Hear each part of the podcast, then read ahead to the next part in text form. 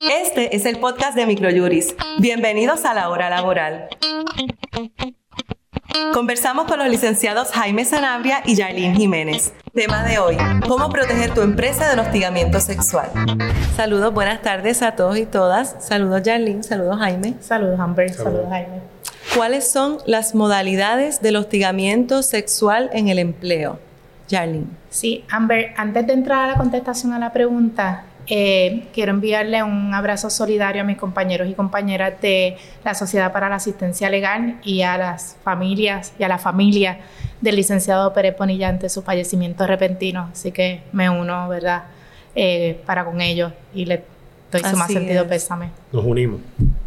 Así es. Bueno, y regresando pues al tema que nos ocupa hoy, eh, pues tenemos dos modalidades, Amber. Tenemos la modalidad del quid pro quo, eh, que ciertamente en ese, como lo dice la propia palabra, ¿verdad? Es una cosa a cambio de otra, donde técnicamente una persona con poder o con influencia sobre una persona que tiene poder eh, le requiere a un empleado, ¿verdad? Eh, que asista o que ceda ante una proposición, ¿verdad?, de índole sexual, una salida, un beso, un cariñito, toca, etcétera, a cambio de mejorar las condiciones de empleo o en caso de que ese empleado se niegue, a cambio de afectar, ¿verdad?, o afecta esas condiciones. Hay una segunda modalidad y ahí dejo a... ¿Cuál sería? Sí, que es la de ambiente hostil, que bajo esa modalidad se tiene que crear un ambiente de trabajo que sea severo, persistente, no bienvenido, donde la persona que está haciendo una serie de actos que son parte de un patrón humilla, denigra, minimiza a una persona por razón del sexo de esa persona. En los casos de ambiente hostil, a diferencia del quid pro quo que estaba mencionando Yerling, no necesariamente tiene que haber una, acción tangible de empleo. Y cuando hablamos de acción tangible, ¿verdad, Yerling? Estamos hablando de lo mismo, ¿verdad? Que te reduzcan el salario, que no te den un aumento, que te... Te, trasladen a un área tal vez mucho más lejos de donde estabas eh, ubicada tu residencia de trabajo. O incluso que te despidan por no someterte a un requerimiento de naturaleza sexual. En los casos que Yalin describe, que es la primera modalidad, el quid pro quo, eso tiene que darse. Pero en este caso, no requiere una acción tangible, es simplemente el ambiente. Y lo, lo diferente del ambiente hostil es que no necesariamente tiene que haber, como en el caso que Yalin describió, una relación desde de superior a subordinado, de jerarquía. El ambiente hostil se puede dar entre compañeros de trabajo, entre supervisores y compañeros, entre compañeros y supervisores, según una decisión de juez Hernández Denton, y además, y es relevante para estos días, por parte de terceros, de los clientes. Un cliente puede hostigar sexualmente a un empleado y es la obligación de todo padrón en Puerto Rico de proteger a sus empleados de acercamientos de índole sexual no deseado en este contexto. ¿Pueden compartir ejemplos concretos de estas modalidades? Pues mira, para propósitos del ambiente, de, bueno, el ambiente hostil que estaba hablando este Jaime, eh, estamos hablando, por ejemplo, de chistes de doble sentido, eh, de manera, ¿verdad?, cotidiana y repetitiva, donde ya tal vez hay una fémina o un, ¿verdad?, o, un varón que ya le ha dicho a su compañero, mira, bájale dos rayitas ya a ese chiste. Ya. Mientras yo esté, por favor, ese tipo de chiste a mí no me gusta.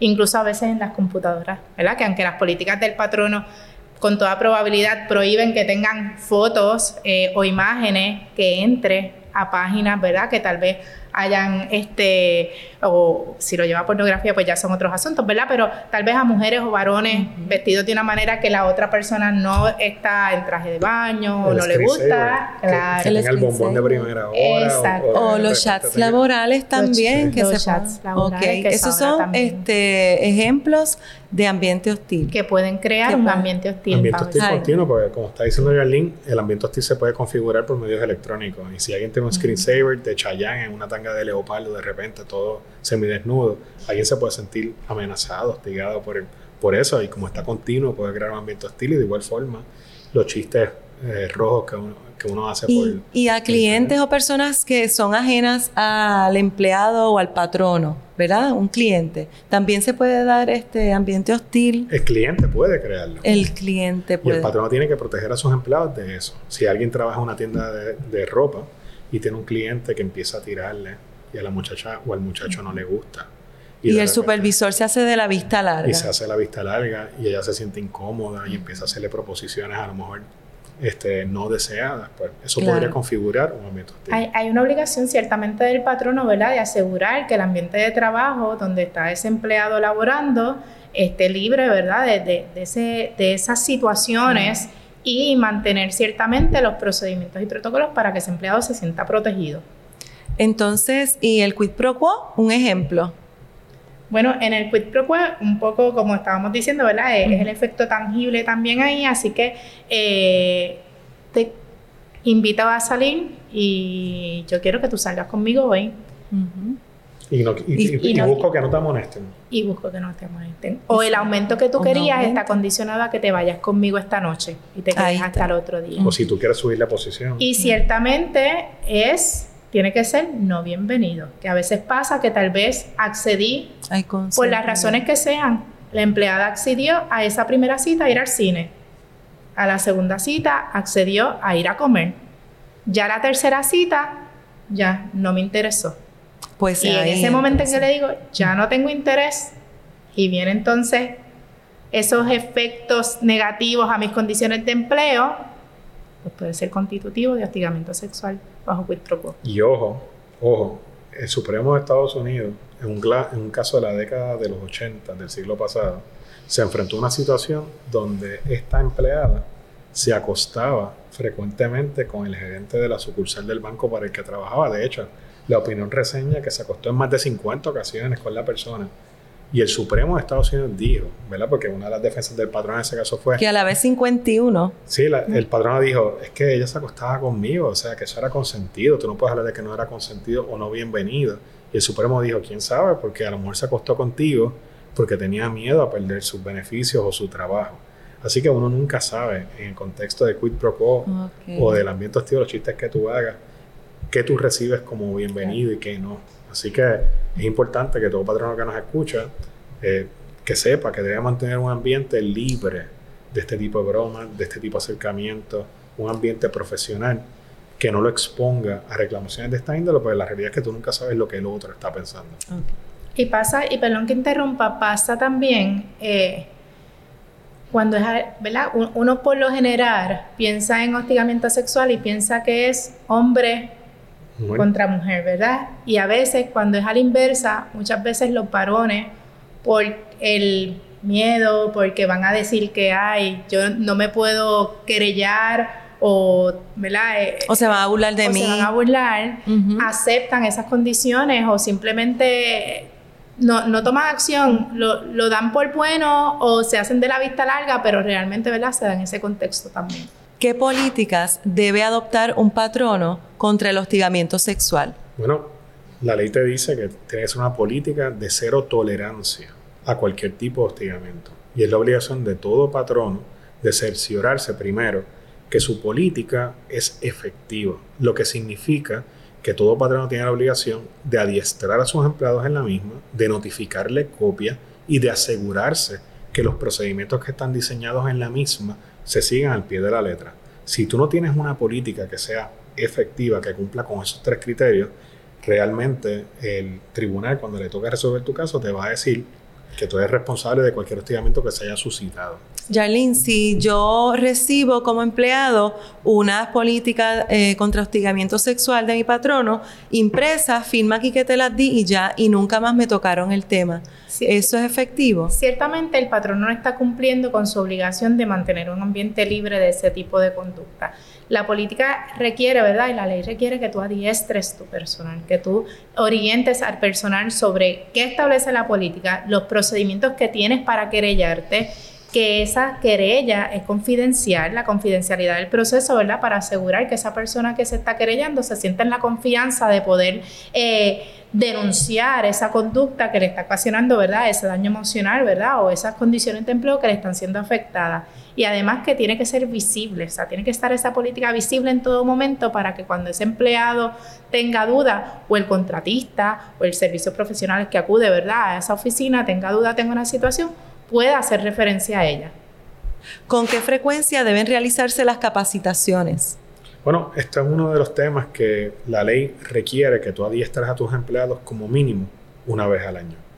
Y ciertamente si se suscitan situaciones de hostigamiento, cualquier abogado que asesore al patrono que esté bregando con esta situación le va a decir que luego de cada incidente de esta naturaleza es aconsejable desde el punto de vista de recursos humanos que dé refreshers sobre el tema, su fuerza laboral, para que se asegure de que todo el mundo es consciente de que en los trabajos en Puerto Rico debe haber un ambiente de cero tolerancia a cualquier tipo de hostigamiento. Y ciertamente esos adiestramientos tienen que ser efectivos o esas capacitaciones tienen que ser efectivas.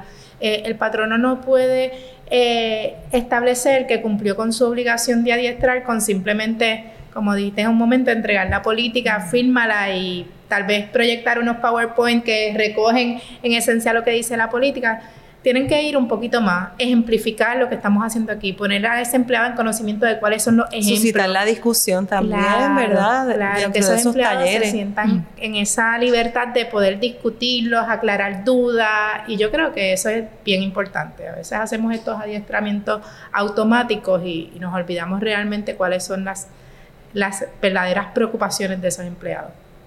Visita cursos.microjuris.com para informarte sobre los temas legales que impactan tu profesión. ¿Dónde una persona puede encontrar información detallada sobre el hostigamiento sexual en el empleo? Ciertamente su primera fuente debe ser eh, el departamento o la división de recursos humanos del lugar donde trabaja, ¿verdad? Y pues por obligación en ley el patrono tiene que tener ese protocolo eh, al día y accesible. Eh, también puede comunicarse al Departamento del Trabajo, a la Unidad Antidiscrimen, a la Procuraduría de la Mujer, ¿verdad? Todos entes o organismos administrativos que de una forma u otra eh, tienen esa capacidad para entrar sobre esas controversias y ayudar eh, tanto a hombres como a mujeres.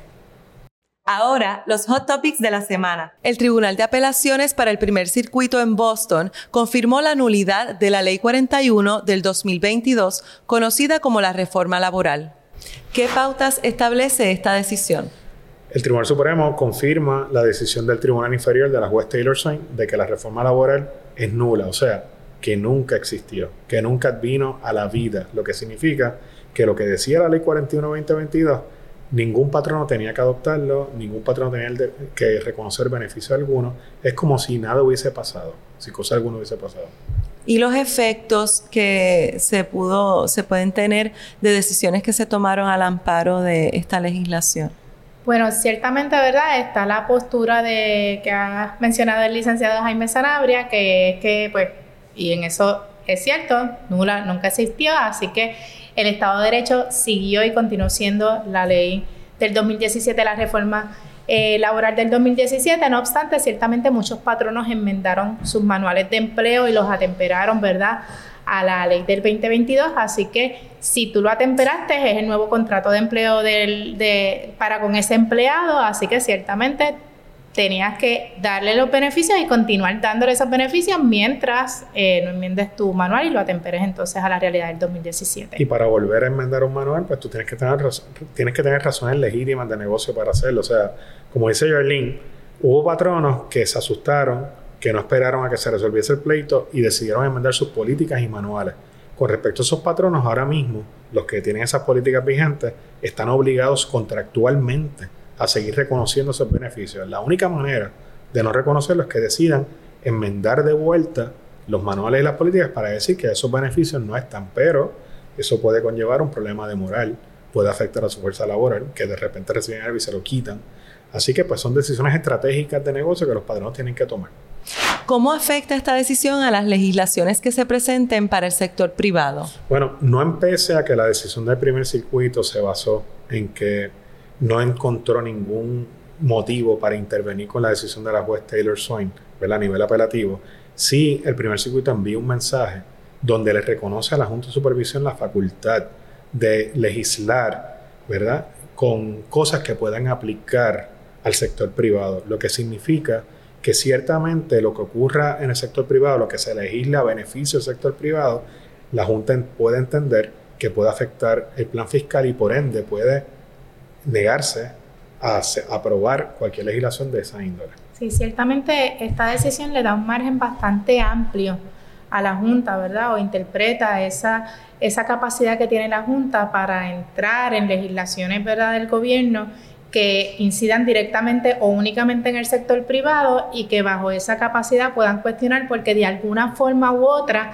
pueden afectar o impactar de alguna manera el plan de ajuste este, aprobado. Así que, ¿verdad? Este, prácticamente le da una carta abierta a, a, impugnar o a establecer si es válida o no una legislación que tenga impacto en el sector privado. ¿Creen que el gobierno va a apelar esta decisión y qué posibilidades ustedes le ven que el Supremo Federal eh, acoja? Mira, ciertamente, eh, con toda probabilidad el gobierno va a acudir al Tribunal Supremo eh, a impugnar esa determinación, aunque es crónica de una muerte anunciada y entiendo, ¿verdad? Esta es mi opinión, que el gobierno sabe cuál va a ser esa determinación, así que tampoco le veo muchas posibilidades. Más que todo por el fundamento y las razones por las cuales eh, se ha mantenido la decisión de la juez Taylor Swain, que es el que el gobierno no cumplió, ¿verdad?, con enviarle los documentos o las certificaciones como la Junta le estaba requiriendo. Así que, y eso, pues, está ahí, está en los papeles, ¿no? No es algo que está sujeto a interpretación. no es subsanable con lo que ocurrió. Es lo que es. Recientemente se presentó un proyecto de ley que propone revisar las licencias ocupacionales y profesionales. Este proyecto pretende erradicar eh, la licenciatura de 12 profesiones. No creo que la pretenda erradicar, el proyecto en esencia, erradicar, perdón. El proyecto en esencia lo que persigue es que se haga un estudio sobre la necesidad de que se requieran licencias para ejercer ciertas profesiones, trabajos, menesteres, cargos. Como parte de ese proyecto de legislación, lo que se busca es facilitar que distintos sectores de la sociedad que a lo mejor hoy día no pueden desempeñarse como tales, puedan ejercer las funciones de esos roles si se entiende que el requisito de una licencia no es necesario. Te doy un ejemplo. No es lo mismo hablar, por ejemplo, de los tecnólogos médicos que son, se desempeñan dentro de un área relacionada a la salud de alto interés público, donde se tienen que cumplir los requisitos. Con los manicuristas, creo que vi. Correcto, que en, eso, en ese caso de los tecnólogos, por ejemplo, hay unos requisitos de salud, de salubridad y también unas medidas de seguridad que hay que tomar que a lo mejor requieren que se hagan unos estudios, se obtengan unas certificaciones y se licencien en ciertos procedimientos y otras cosas. Ahora, hablando de, vamos a decir, profesiones quizás que sean menos eh, impactantes desde el punto de vista de la salud o de interés público, pues entonces a lo mejor ahí no se debe requerir y se está buscando facilitar el acceso al empleo a sectores de la sociedad que ahora mismo están desempleados. Sí, y que es importante que esas 12 licenciaturas de las que estaba la premisa de la pregunta es por razón de unos estudios que fueron realizados y que ciertamente hacen una comparación, ¿verdad?, con las demás jurisdicciones de los Estados Unidos y que son profesiones o ocupaciones que en el resto de los estados de, Estados Unidos no requieren esas licencias y un poco para que esa, ese este, movimiento de personas que tal vez vengan de allá hacia acá, no se les haga tampoco tan difícil ingresar al sector laboral porque les requieran una licencia para poder ejercer esa ocupación. es un buen punto. Estamos buscando recuperar a los puertorriqueños de vuelta, ¿verdad? Correcto. Que se desempeñen en esas áreas. Eso es, así. Eso es una buena, es una buena justificación. El vaso medio lleno, por lo menos. ¿Qué impacto puede tener esta ley en la motivación de los empleados a la hora de buscar trabajo? Bueno, si se llega a identificar alguna profesión que no necesariamente sea necesaria ese requisito de una licencia, eso amplía el abanico de posibilidades para las personas y por ende las oportunidades de empleo. Y en ese sentido, pues yo creo que podría contribuir a la economía, porque tiene, saca gente del desempleo para que pueda contribuir de alguna manera u otra al mercado laboral. Facilitas también el proceso porque a veces estos trámites burocráticos para obtener una licencia hace que también en, el, eh, en lo que yo lo pido, el, me certifico, me la otorgan, han pasado tal vez meses que ya ese patrono necesita llenar una, o sea, tiene una necesidad de llenar una vacante y no puede esperar a que tú hagas todo ese proceso, así que también facilita eso. Mueve la economía al final del día. Ahora, el consejo legal de la semana.